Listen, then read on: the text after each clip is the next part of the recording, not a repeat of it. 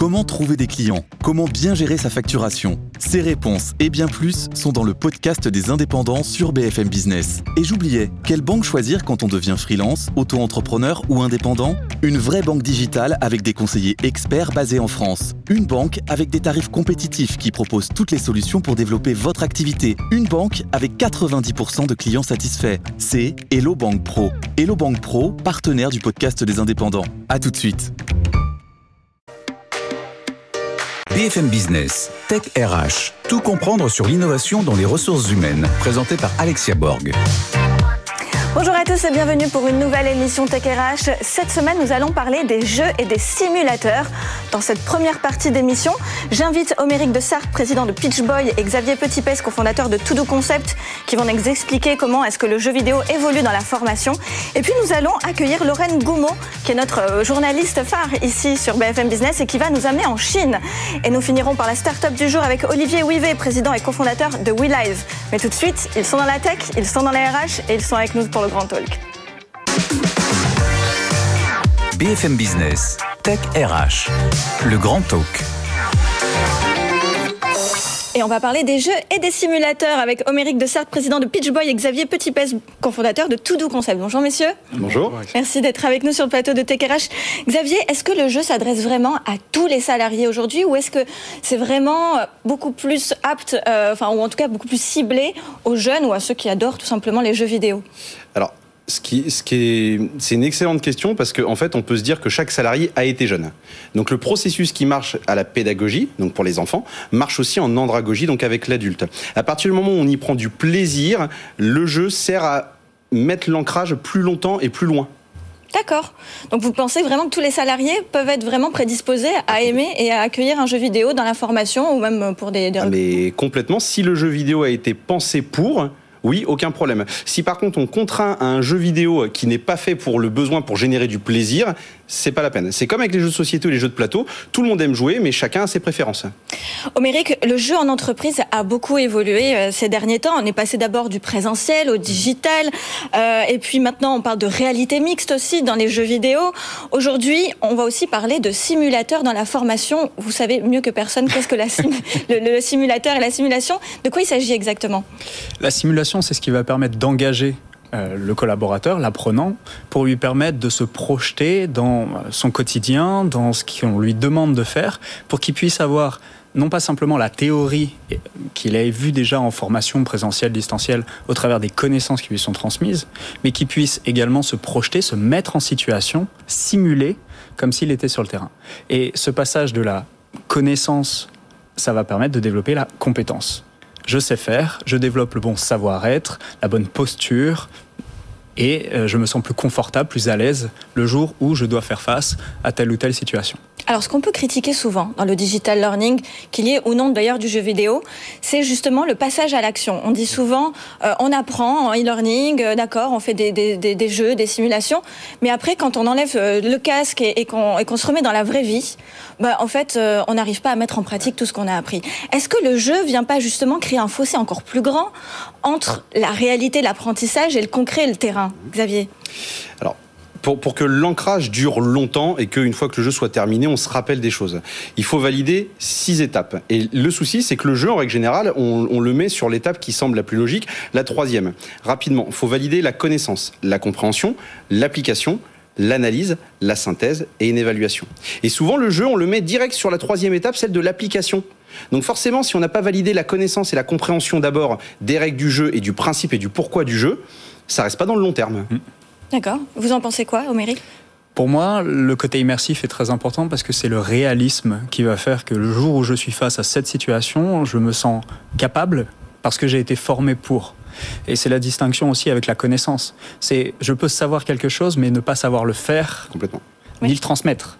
Alors que si j'ai l'expérience, eh bien dans ce cas-là, le jour où je suis face à un client énervé, face à quelqu'un qui vient me demander un renseignement, eh bien je sais avoir la bonne posture, la bonne méthodologie s'il y en a une, et euh, bah, je suis à l'aise quand on me pose des questions sur la connaissance produit, service. Donc pour vous, le simulateur, c'est vraiment ce qui vient faire le lien entre la technologie et le e-learning et le concret et le terrain? Tout à fait. Et le fait de pouvoir s'entraîner Euh, il y a quelques années, on avait le jeu de rôle principalement. Oui. La limite du jeu de rôle, on en fait toujours énormément. La limite, c'est quoi? C'est la peur du regard de l'autre, la manque de possibilité de refaire, rejouer, recommencer. Alors que là, maintenant, on a des simulateurs, que ce soit avec les nouvelles technologies. Euh, nous, on connaît très très bien les sujets de reconnaissance vocale. C'est que je parle à quelqu'un et on me répond comme si j'étais face à une vraie personne. Donc quand on combine un petit peu une expertise comme celle qu'a Xavier dans l'animation d'équipe, dans euh, le savoir-faire pour entraîner et qu'on utilise des technologies innovantes, ça permet de se mettre en situation avec un environnement ultra réaliste où j'ai le droit à l'erreur, et j'apprends de mes erreurs. Donc on retrouve les six étapes euh, qui viennent d'être mentionnées sans risque. Alors justement, Xavier, vous, vous, êtes plutôt dans la team, le côté 100% euh, digital. Vous y croyez ah Complètement, euh, D'accord. Complètement. J'ai jamais lâché le digital. En, en, 2012, je commence dans la formation, je passe mon diplôme, etc. Et là, on me dit, aujourd'hui, l'apprentissage, c'est la bureautique. J'ai rien contre la bureautique, mais je trouve ça hyper limité. Hein. Je me dis, c'est pas possible que la formation, l'apprentissage passe à travers PowerPoint, etc., etc., le, schéma classique. Et non, mais on peut faire des jeux, on peut faire des trucs. Ouais, mais non, parce que déjà, moi, en créant le jeu, si je m'amuse pas, dans ma conception pédagogique, j'ai loupé un truc. Et moi, aujourd'hui, j'ai un, métier passion parce que le digital m'a permis de m'amuser dans chacune des étapes. Je m'éclate en permanence quand je crée quelque chose. Et donc, quelque part, je me dis que si je m'éclate en le créant, je vais du coup générer ça chez mes apprenants et l'apprentissage sera meilleur. Et le digital, ça évolue sans cesse je veux, veux pas euh, faire un sujet triste, mais effectivement, le Covid nous a fait gagner des années par rapport à ça. Euh, aujourd'hui, moi, j'ai plein de formateurs, plein d'entreprises qui me parlent de solutions qui existent depuis 2015 et ils les découvrent seulement maintenant. Mm. Ah oui. Ah oui, mais complètement. Oméric, vous, vous êtes plutôt de l'autre team, de l'autre côté où vous croyez plutôt au blended learning, c'est-à-dire le mélange entre présentiel et digital, c'est ça? Moi, je suis pour l'hybride. Je considère que rien ne remplacera jamais l'humain. Mais par contre, on est tous différents et on a à la fois des zones de confort et des zones de peur. La zone de confort, c'est important de la trouver. Si c'est avec un être humain, il faut pouvoir avoir quelqu'un à qui on pose ses questions, qui va pouvoir identifier les besoins d'accompagnement personnalisé. Si par contre euh, l'humain est plus ma zone de peur, eh ben, il faut que je puisse trouver dans le digital des alternatives, des solutions. Et donc le compromis entre les deux, ça me permet de trouver à la fois la connaissance nécessaire, l'entraînement nécessaire. Et si je suis pas à l'aise à faire un jeu de rôle avec un être humain, il faut que je puisse le trouver dans le digital. Alors justement, on ne peut pas parler de jeux et de simulateurs sans parler du métavers. C'était d'ailleurs le sujet de, de, de TechRH la semaine dernière. Qu'est-ce que vous en pensez euh, de ce métavers? Est-ce que, euh, justement, on parle d'ailleurs beaucoup des, salariés, alors ça c'est un premier sujet, mais il y a aussi le sujet des formateurs. Est-ce qu'ils sont prêts à se lancer et à passer dans ce nouveau terrain de jeu? C'est sans, sans, mauvais jeu de mots. Euh, Xavier? Ah non, pas du tout. Non, ils sont pas prêts. Ah non, absolument pas. Absolument pas. Alors attention, ils sont pas prêts parce qu'ils veulent pas. Hein. Ils sont pas prêts parce qu'aujourd'hui, euh, un formateur, il a surtout des, contraintes que son client lui impose, et les clients, eux, les premiers, sont pas prêts. C'est-à-dire que moi, j'ai de la chance. Moi, quand je, je propose des idées novatrices, elles sont acceptées. Mais c'est super compliqué dans les, premières années. Ou par les formateurs Alors par les entreprises. Mais les formateurs, eux, ils demandent que ça. Mais s'ils n'ont pas de demande derrière, s'ils proposent un produit nouveau et qu'on leur dit ouais mais on sait pas, euh, ça n'existe pas dans un catalogue aujourd'hui. Cette formation que vous proposez nouvelle, nous on n'a pas de base de référence là-dessus. Et bah du coup, ça ne lancera pas le truc. Moi, je, quand j'ai commencé mes premières années, à chaque fois que je faisais par exemple des escape games digitaux, je les offrais aux clients parce que c'était le seul moyen qu'ils puissent avoir un aperçu de ce que j'allais proposer. Ils savaient même pas, ils connaissaient même pas le mot. Oui, mhm. on peut pas vendre quelque chose qu'on ne connaît pas. En tout cas, l'acheter. Euh, Complètement. On peut pas acheter quelque chose qu'on ne connaît pas. Complètement. Vous pensez quoi justement de, ce, nouveau terrain de jeu dans le métavers pour les formateurs? Déjà, ce qui va être très intéressant à suivre, c'est qu'il y a plusieurs métaverses. Oui, euh, Facebook a, lancé ça, mais ça existe déjà depuis un certain nombre d'années. Maintenant, qu'est-ce qu'on va faire? Est-ce qu'on va chercher comme Simple Life à recréer un monde parallèle où on est dans Ready Player One euh, complètement futuriste Moi, ça me fait ça. Euh, moi, ça m'intéresse énormément parce qu'il y a des, métiers qui vont se créer à travers de ah, ça. Et il y a des métiers support qu'on va pas vouloir retrouver à l'intérieur. Donc, quel va être le rôle du formateur dans le réel et dans le méta?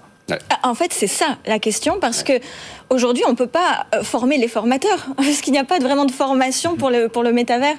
Et donc, il la créer. Voilà, il faut, donc c'est tout à créer. Donc, c'est-à-dire que les premiers formateurs, ce sont eux qui finalement euh, vont ouvrir un peu la voie de, de, ce, de ces nouveaux métiers, quelque part. Alors, si je peux me permettre de réagir, on va surtout être sur une méthodologie. C'est-à-dire, quand je forme en présentiel, si là on me demande de me transposer dans un univers 100% virtuel, quelle est l'apparence que je veux me donner et quelle est la méthodologie que je vais mettre en application pour former? Sachant que le, bénéfice du digital, c'est que je peux faire tout, y compris des choses que je ne peux pas faire dans le réel. Si là, au milieu du plateau, on souhaite faire apparaître une voiture, dans le digital, je peux. Donc on peut la commenter, on peut la challenger, on peut la modifier, ce qu'on ne peut pas faire dans le réel. Donc il y a tout ça, il y a toutes ces, ouvertures qui s'apportent, qui s'ouvrent. Moi, la problématique que j'ai plus euh, par rapport au métavers, c'est il faut y aller, tester et se rendre compte. Il faut pas y aller avec des appréhensions, il faut y aller vraiment avec un regard complètement ouvert, sans être naïf et, dubitatif, mais il faut vraiment se lancer. Il y a énormément de choses qui vont se faire et ça va être à nous de nous l'approprier pour en faire quelque chose qui nous correspond. Aujourd'hui, vous voyez plutôt les salariés être les prescripteurs et en demande d'innovation de, de, auprès des RH, ou c'est plutôt les RH qui, qui, vont chercher auprès de vous, par exemple, euh, de nouvelles idées, ou en regardant Tech RH évidemment, mais, mais comment, comment vous, vous, vous sentez, on va dire, ce, ce marché? Xavier, peut-être? C'est vraiment c'est les RH. C'est les RH qui sont à l'innovation de tout parce qu'ils ont la liberté d'expression. Ils ont effectivement eux-mêmes des formations récentes. Aujourd'hui, on a des, des, ARH, des RRH qui sont quand même plutôt sortis d'école dans certains cas. Effectivement, ils ont cette ouverture d'esprit et ils se rendent bien compte que la gamification, le métaverse, tous les sujets dont on pourrait discuter, l'apprentissage, l'évolution est dans l'innovation. Et donc forcément, aujourd'hui, les méthodes qui vont permettre d'avoir un apprentissage à succès, hein, ce que j'entends à succès, c'est rapide, peu coûteux et surtout qui dure dans le long terme. C'est par la RH que ça passera parce qu'ils ont une ouverture d'esprit que n'ont pas les autres services. Et d'ailleurs, je pense qu'à part les services innovation et RH, c'est vraiment fait pour. Oui, Oméric euh, Il y a une première question qui se pose qui est celle de l'usage. Oui. C'est-à-dire quel va être mon usage de ce nouvel environnement? Est-ce que j'en ai le besoin ou pas? Et le deuxième, c'est aussi au niveau de l'attractivité. Euh, les entreprises plus traditionnelles ont beaucoup de mal à recruter aujourd'hui. Le process d'onboarding est vieillissant, donc j'utilise les innovations pour me différencier, pour attirer de nouveaux talents si demain euh, la génération dont on n'a pas encore le nom euh, arrive sur le marché et dit ah ben non moi je passe que mes entretiens dans le métaverse, les entreprises n'auront pas le choix. Donc là on aura un usage qui sera indéniable. Exact. L'économie va s'en emparer de ce métaverse. Quand tu vois le prix d'un appartement dans le métaverse aujourd'hui, c'est inquiétant. Oui, oui, mais ça, alors c'est passionnant parce que c'est des choses qui n'existent pas. Et ça va créer de, de nouveaux métiers, ah, effectivement. Effectivement. Et alors pour le mot de la fin, euh, qu'est-ce qu'on peut vous souhaiter pour, euh, pour 2022 chez Pitch Boy? Euh, de continuer sur notre croissance à x2 par an. Je pense que ça serait une très bonne chose. Donc, c'est quand même révélateur. Hein. Donc, oui. chez Pitchboy, vous, vous avez créé des simulateurs surtout par de l'audio, c'est ça? Par de la voix. Par la voix, pardon. On s'est spécialisé mmh. sur la reconnaissance vocale et ça permet justement, on parlait d'immersion, d'avoir une mise en situation qui est gamifiée et d'entraîner le collaborateur comme s'il était sur le terrain, mais sans la peur du regard de l'autre, avec le droit à l'erreur, avec un feedback personnalisé et de s'entraîner autant de fois que nécessaire pour développer bah, les bonnes compétences et les bonnes habitudes. Et vous arrivez à donner au RH justement ces indicateurs clés de, de performance avec euh, tout le suivi en, de temps réel, voilà, en temps réel Sur tout le cycle de vie d'un collaborateur, de la découverte métier jusqu'à la formation continue et la sensibilisation. Donc oui. Non, et, ça se et chez Pitchboy, vous, vous, imaginez euh, la voix dans le métavers aussi? Vous vous projetez sur ça ou pas? Alors si, bah, c'est la première fois que je vais me confier sur le sujet. Ah. Donc euh, oui, le, la position que moi je souhaite adopter, c'est de dire on va avoir besoin de fonctions support dans le métaverse, des fonctions que l'on cherche dans le réel à faire disparaître ou à automatiser. Eh bien, nous, êtres humains, on va toujours vouloir parler et donc la position de Pitch Boy dans le métaverse, ça va être dire vous aurez votre avatar avec qui vous pourrez parler comme si c'était un humain et il vous répondra, mais ça sera des fonctions support automatisées. Merci de, de, de nous annoncer ça sur TechRH. Merci plaisir, beaucoup. Merci. Pour le mot de la fin, euh, côté Xavier, qu'est-ce qu'on qu qu peut vous souhaiter pour 2022 Eh ben alors nous on fait le ouais, nous on fait le process inverse. Tout Concept ouvre ses premiers locaux. D'accord. Donc, ah oui, on a... donc on est dans le présent, c'est dans la réalité. C'est ça, c'est ça. ça fait dix ans qu'on est en digital et là, ça y est, on ouvre nos premiers locaux dans l'Oise sur Compiègne et, euh, et, on va avoir aussi une succursale dans le Vercors. D'accord. Donc euh, ça y est, on va, on va faire le chemin inverse, on va aller euh, former les gens sur le terrain pour qu'ils viennent un peu de notre côté et peut-être aller un peu vers du blended, vers de, vers de l'hybride, pourquoi pas. Excellent. Bah écoutez, ouais. merci beaucoup messieurs d'être avec nous sur le plateau de Tech RH. Je vous dis à tout de suite avec Lorraine Goumont qui va nous amener en Chine, vous allez voir. BFM Business, Tech RH, la Minute Geek. Bonjour Lorraine, je suis avec Lorraine Goumeau, donc qui est journaliste à BFM Business. Bienvenue Bonjour dans l'équipe des chroniqueurs de Tech RH. Merci. Alors on va parler de Chine avec vous parce que c'est la semaine du Nouvel An chinois. Ben oui, donc je vous emmène un petit peu en Chine parce qu'on parle aussi de jeux avec vous et vous le savez, les Chinois culturellement aiment le jeu. Ça n'est pas un cliché de le dire. Croyance dans le destin, dans la chance, voilà, ça fait partie du patrimoine culturel. Les dés, les jeux d'argent sont partout. Ce sont des vraies formes de sociabilisation. On aime les jeux de hasard, mais on aime aussi les les coupons, les vouchers, le cash. Voilà un petit peu pour vous donner le background. Les jeux sur mobile, vous savez, c'est la folie en Chine. La plupart des sociétés qui produisent les jeux qu'on utilise aussi en Occident sont chinoises. Vous connaissez PUBG pour de Tencent, Honor of Kings. Bref, je vous passe les détails, mais la gamification en Chine, elle est présente dans plein de domaines. Oui, d'ailleurs, on va faire un petit pas de côté en dehors des RH pour parler un peu de gamification. Qu'est-ce qui se passe là Mais oui, alors je vais vous parler du e-commerce rapidement parce que le e-commerce, c'est vraiment là où le mot gamification prend toute sa place. Alors en Chine, la vision euh, du shopping en ligne, c'est le divertissement plutôt que l'efficacité. Vous savez, en Occident, en France, on aime bien euh, aller vite quand on fait ses courses. C'est euh, panier, check-out, c'est plié, on a fini. En Chine, pas du tout. C'est tout une, un écosystème dans lequel on évolue. On aime bien à la fois avoir des key opinion leaders, des key opinion consumers. On peut faire son shopping en live streaming. Tout ça est déjà très, très, très gamifié. Et tout cet écosystème, eh bien, tient les consommateurs en haleine pendant des heures. Voilà, pendant qu'on fait son shopping en ligne, les courses en ligne, c'est un passe-temps national, encore plus avec le Covid. Mais les deux univers, jeux et shopping, sont très entremêlés. On joue, on découvre, on achète des produits qu'on aime bien et on fait tout ça en réseau.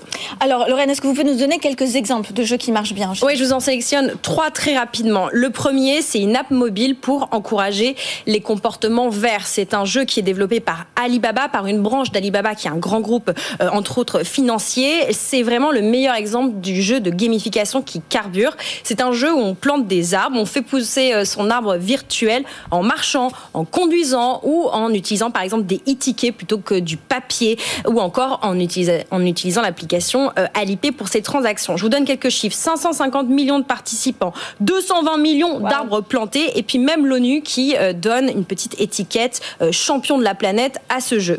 Un deuxième jeu développé par Audio, une entreprise qui est concurrente de JD.com c'est une autre application où on plante des arbres et les fruits, eh bien vous pouvez les récupérer dans la vraie vie. Ça permet de dynamiser euh, les communautés euh, rurales en Chine. Je vous passe les chiffres, mais c'est aussi monstrueux. Et puis un dernier chiffre pour un dernier jeu pour illustrer, illustrer cette passion de la gamification, c'est ce qui se passe le jour euh, du festival des célibataires. Vous savez, le 11 ah. novembre. Je suis sûre que vous en avez parlé il y a quelques mois. C'est Taobao, la plateforme de, en ligne qui permet de jouer en équipe. On doit construire la plus grande tour en équipe. Ça se passe chaque matin entre 9 et 10 heures et on gagne une fois de plus des coupons, des vouchers et même des prix en cash. C'est 300 millions de Chinois qui ont joué à ce jeu développé par Taobao. Alors, s'il nous reste quelques secondes, on devrait en tirer quelques leçons. Quelles sont les leçons Oui, je vais vous citer euh, le directeur de Haze en Chine, Simon Lenz, qui dit que la gamification, c'est un super outil d'engagement des salariés. Ça permet à vos équipes de développer des nouvelles compétences, de développer des capacités à travailler ensemble en se servant d'un trait de caractère très chinois pour la Chine, qui est l'esprit de compétition et puis cette volonté de toujours s'améliorer, mais ça marche pour nous tous. Ça permet de jouer sur un autre levier, c'est bon pour l'ego, c'est bon pour le moral, parce que quand on joue, eh bien, on est en contrôle de ce qu'on fait, on, s'auto-feedback, pour le dire un petit peu comme ça. C'est très simple, vous gagnez ou vous perdez, donc c'est quand même le feedback le plus instantané possible. Et puis ça motive parce qu'on peut gagner de la reconnaissance et puis même des prix, voilà, des prix quand on remplit sa mission. Merci beaucoup Lorraine Gaumont, restez avec nous pour la start-up du jour. BFM Business, Tech RH, la start-up du jour. Et j'accueille Olivier Ouivet, président et cofondateur de WeLive. Bonjour. Bonjour Alexia. Merci d'être avec nous sur les plateaux de, de Tech RH. Alors, quel est le principe de WeLive Expliquez-nous tout. Alors, WeLive, l'objectif c'est d'optimiser euh, la performance des équipes en interne avec une solution 2.0, donc euh, digitale. D'accord. Donc ça veut dire quoi? C'est-à-dire que c'est une application mobile, c'est un site internet dans lequel on se connecte, c'est ça? C'est une bonne question et je vais préciser. C'est une application mobile qui est destinée aux entreprises majoritairement, mais pas que. Et le but, en fait, c'est de dépoussiérer un peu un secteur de la formation, de l'acculturation en interne qui est un peu old school, avec une application mobile autour du jeu, parce que c'est le sujet du jour. Mais voilà, l'idée, c'est que ce ne soit pas jouer pour jouer, mais jouer pour apprendre et jouer pour améliorer la performance de ses équipes. Donc, on va parler de challenge. Bien Exactement, j'attendais que vous me le disiez, évidemment. Euh, comment le challenge s'incorpore dans le jeu et la gamification? Expliquez-nous. Alors, en fait, nous, le challenge, c'est vraiment euh, épicentrique dans notre proposition de valeur. C'est comme ça qu'on rentre dans les entreprises et qu'on anime en interne. Donc, le principe d'un challenge, ça peut prendre différentes formes. C'est événementiel, c'est une durée qui est timée, et le but, c'est que pendant cette période, on arrive à proposer aux équipes RH un objectif concret. Ça peut être euh, former les équipes commerciales sur le lancement d'un nouveau produit, d'un nouveau parfum Ça peut être onboarder des nouveaux salariés autour des euh, sujets principaux de l'entreprise. Ça peut être créer un challenge commercial pour booster la croissance. Tout ça se passe sur la même application, mais selon l'objectif final, le challenge va être orienté autour de ce bénéfice qui est, qui est recherché. Est-ce que vous pouvez nous donner deux petits exemples quand même euh, pour côté RH, toujours dans le onboarding ou dans la formation enfin... Bien sûr. Alors il y en a un qui est très parlant, c'est une grande entreprise du luxe que je ne citerai pas, mais il n'y en a pas non plus 50 000 en France, qui a voulu communiquer sur le lancement d'un de ses nouveaux parfums. Et en fait, pour former toutes les conseillères et conseillers de vente qui sont dans des retailers, les magasins qui vendent ces produits, ils avaient différentes options et ils ont décidé d'utiliser notre plateforme pour présenter les produits, les spécificités techniques. Et à travers le jeu, donc euh, je précise un petit peu comment ça marche, mais sur l'application, on va retrouver des contenus vidéo, photos, des présentations produits. Donc euh, l'entreprise va vraiment prendre la parole sur l'application. Elle peut personnaliser ses contenus. Et ensuite, le, le participant, le collaborateur, en répondant à des quiz, en réalisant différentes typologies de défis qui lui rapportent des points, va pouvoir en fait apprendre en jouant. Et nous, notre mission, c'est faire le point à la fin du challenge et dire sur le quiz 4 où on présentait telle spécificité technique du parfum, on a eu 94% de bonnes réponses, donc mission accomplie. Ou à l'inverse, là, on vous conseille de réappuyer parce qu'il y a un besoin et que c'est pas encore très près au niveau des équipes. Au niveau des défis, ça ressemble à quoi? Il y a quoi comme défi? Alors, je vais prendre un autre exemple pour parler des défis, comme ça, ça donne un peu le panel de ce qu'on peut faire. Euh, quand on fait un challenge euh, commerciaux, par exemple, et qu'on va travailler avec des équipes sales, l'idée, c'est que euh, l'entreprise puisse nous fournir, par exemple, de la data sur le nombre de voitures qui ont été vendues par des équipes sales en région Grand Est, et que nous, on puisse, on puisse transposer ça dans l'application en. Donc, on va avoir des défis aussi autour des défis photo, vidéo, parce que le côté jeu, il faut que ce soit ludique. Nous, on considère que en s'amusant, on apprend mieux, et c'est pas contradictoire. J'entendais les intervenants euh, précédemment parler.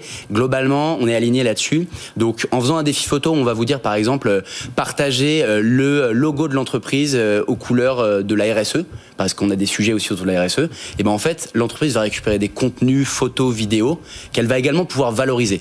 Donc, on a vraiment ces binaires entre apprendre et s'amuser. Et l'idée, c'est de rendre le collaborateur collabore acteur. Oh, c'est beau. Oui, oui, c'est très beau. C'est gentil. donc, donc euh, vous existez depuis combien de temps euh, justement chez WeLive et combien vous avez de collaborateurs aujourd'hui? Alors, la société a été créée en 2018 euh, avec mes trois. C'est très récent. C'est très récent. Bah, c'est une, une start-up. Qu'on vous, êtes bien euh, au bon endroit. Bah, vous êtes bien une. Merci pour l'invitation, Alexa. Je suis ravi d'être là. Ça me fait très plaisir. J'ai trois associés. Je vais leur, je vais en parler d'eux parce que je les aime, que c'est des amis et qu'on pourrait être quatre là. Augustin, qui est euh, presque comme mon frère, puisque nos parents étaient en couple quand on était petits et donc ça fait 15 ans qu'on ne se lâche plus. Antoine et François, nos deux associés de développeurs. Donc on a monté ça en 2018. On était 4, aujourd'hui on est 27, donc ça a grandi vite. Euh, la crise Covid nous a permis, je peux le dire, d'accélérer parce que le digital a accéléré et que des solutions comme la nôtre, on a su réagir. Je ne vais pas non plus ne pas nous jeter de laurier parce que euh, il faut pas être faux modeste. On a su réagir à ce qui s'est passé, mais on avait la bonne solution quand ça a commencé. Ça. Et du coup, l'accélération de la digitalisation nous a permis nous de repenser un peu notre modèle. Au début, on était vraiment sur des choses très ludiques de cohésion. Aujourd'hui, le but c'est de proposer de la data aux entreprises pour qu'elles améliorent leur croissance à travers ce type de challenge. vous avez compris les besoins des RH. Hein, Exactement. Et surtout le côté ROI, c'est-à-dire c'est bien beau de faire du jeu, mais si c'est uniquement pour jouer, ça marche pas, ou alors c'est un loisir. Nous, on veut s'ancrer sur le long terme dans les entreprises. Et pour finir sur la start-up, euh, voilà, aujourd'hui on est 27 et on est à Paris et ça se développe vite. Alors justement, j'en perds ma voix. Euh, justement, euh, par rapport au télétravail, ça a changé quelque chose justement chez vous? Vous avez repositionné certaines, certains produits? Comment ça s'est passé? En interne ou pour les clients? Les deux. Alors nous en interne, on est évidemment aligné avec la politique de l'État, mais on considère que on est 27, il y a une vraie ambiance familiale, les gens aiment venir, donc on leur dit si vous voulez bosser de chez vous, vous avez le droit mais vous serez mieux avec nous. Et généralement, c'est ce qui se passe. Ils sont, ils sont contents, ils viennent au bureau. Le sujet de notre, notre interview, c'est plus les clients. Le télétravail a fortement euh, accéléré le modèle qu'on avait mis en place. Cependant, nous, le but, attention, je précise, c'est pas de faire des mini-jeux sur un téléphone. Le but, c'est de dire, en réalisant des défis dans la vie de tous les jours avec tes collègues. Je prends un exemple qui a rien à voir. Euh, on fait des challenges autour de la RSE pour permettre aux boîtes de s'engager en euh, intégrant les collaborateurs dans la démarche. on va dire si vous faites 100 millions de pas dans la semaine, X entreprise va planter 10 000 arbres. Et ça, c'est quelque chose de très concret. Donc le digital est un moyen de traquer, d'avoir de la data, de proposer des choses et de valider le fait que les collabs l'ont fait. Mais le but, c'est qu'ils les fassent dans la vraie vie, au bureau, chez eux ou autre. Donc télétravail nous a permis de proposer quelque chose d'hybride. Mais le but pour nous, c'est que les gens, à terme, reviennent au bureau et que les challenges aient une vraie importance non pas en télétravail, mais dans la vie réelle. Qui est le garant des challenges euh, effectués? C'est plutôt le, management intermédiaire ou ça va rester le RH qui, gère ça en interne? En, général quand on fait, on a différentes verticales. Quand on présente un nouveau parfum à une équipe, on est plus sur du marketing. Quand on va booster euh, des commerciaux à travers un challenge commerciaux, on va travailler avec les équipes sales. Quand on va onboarder les nouveaux collaborateurs sur les welcome kits digitaux, on, est avec les RH. Donc on va dire que généralement, on a le top management qui rentre sur le sujet parce que c'est quand même des, c'est de l'événementiel, mais il y a du travail. Ça dure deux semaines, ça dure un mois. Et l'idée, c'est que euh, nous, on s'intègre de façon pérenne, mais sur des temps courts on est à l'inverse de beaucoup de ces solutions SaaS qui sont là toute l'année. Nous, c'est de dire, on travaille sur le long terme avec vous, on va faire 3-4 temps forts dans l'année sur des sujets complémentaires, et peut-être qu'une entreprise aura des besoins différents auxquels on pourra répondre. Donc, on discute généralement avec les équipes projet, RRH, euh, euh responsable com, etc., RRH, responsable RH, je précise que voilà. Et le top management qui s'insère, et nous, on a des équipes qui calibrent, accompagnent et déroulent les challenges, puisqu'il faut que ce soit une prestation premium, puisqu'on travaille avec des entreprises premium, on a plus de 250 clients, et l'idée, c'est que ce soit pas des one-shots qu'on propose. Alors, une dernière question. Est-ce que le métavers fera partie de, des objectifs 2022 ou 2023 ou pas encore? Alors, j'ai l'un de mes associés qui serait ravi de pouvoir répondre à cette question parce qu'il il est pour. Nous, avec euh, Augustin, mon, binôme, euh, on se pose pas mal de questions. Euh, j'en entends beaucoup parler. Ça, moi, ça m'effraie un peu parce que acheter des millions d'euros des choses qui n'existent pas, ça, ça peut être un petit peu contradictoire avec ma vision de la vie. Mais par contre, si on prend pas le pas, on va passer à côté. Donc on y réfléchit, mais on veut bien le faire. Et si on le fait, on le fera toujours avec cette réflexion qui est centrale chez nous, c'est l'humain, que ce soit en interne ou pendant le challenge. Donc oui, c'est du digital, mais l'humain reste central dans la proposition de valeur de Merci beaucoup. Merci beaucoup, Olivier. Je vous dis à la semaine prochaine pour une nouvelle émission Tech RH. Merci à vous. BFM Business, Tech RH.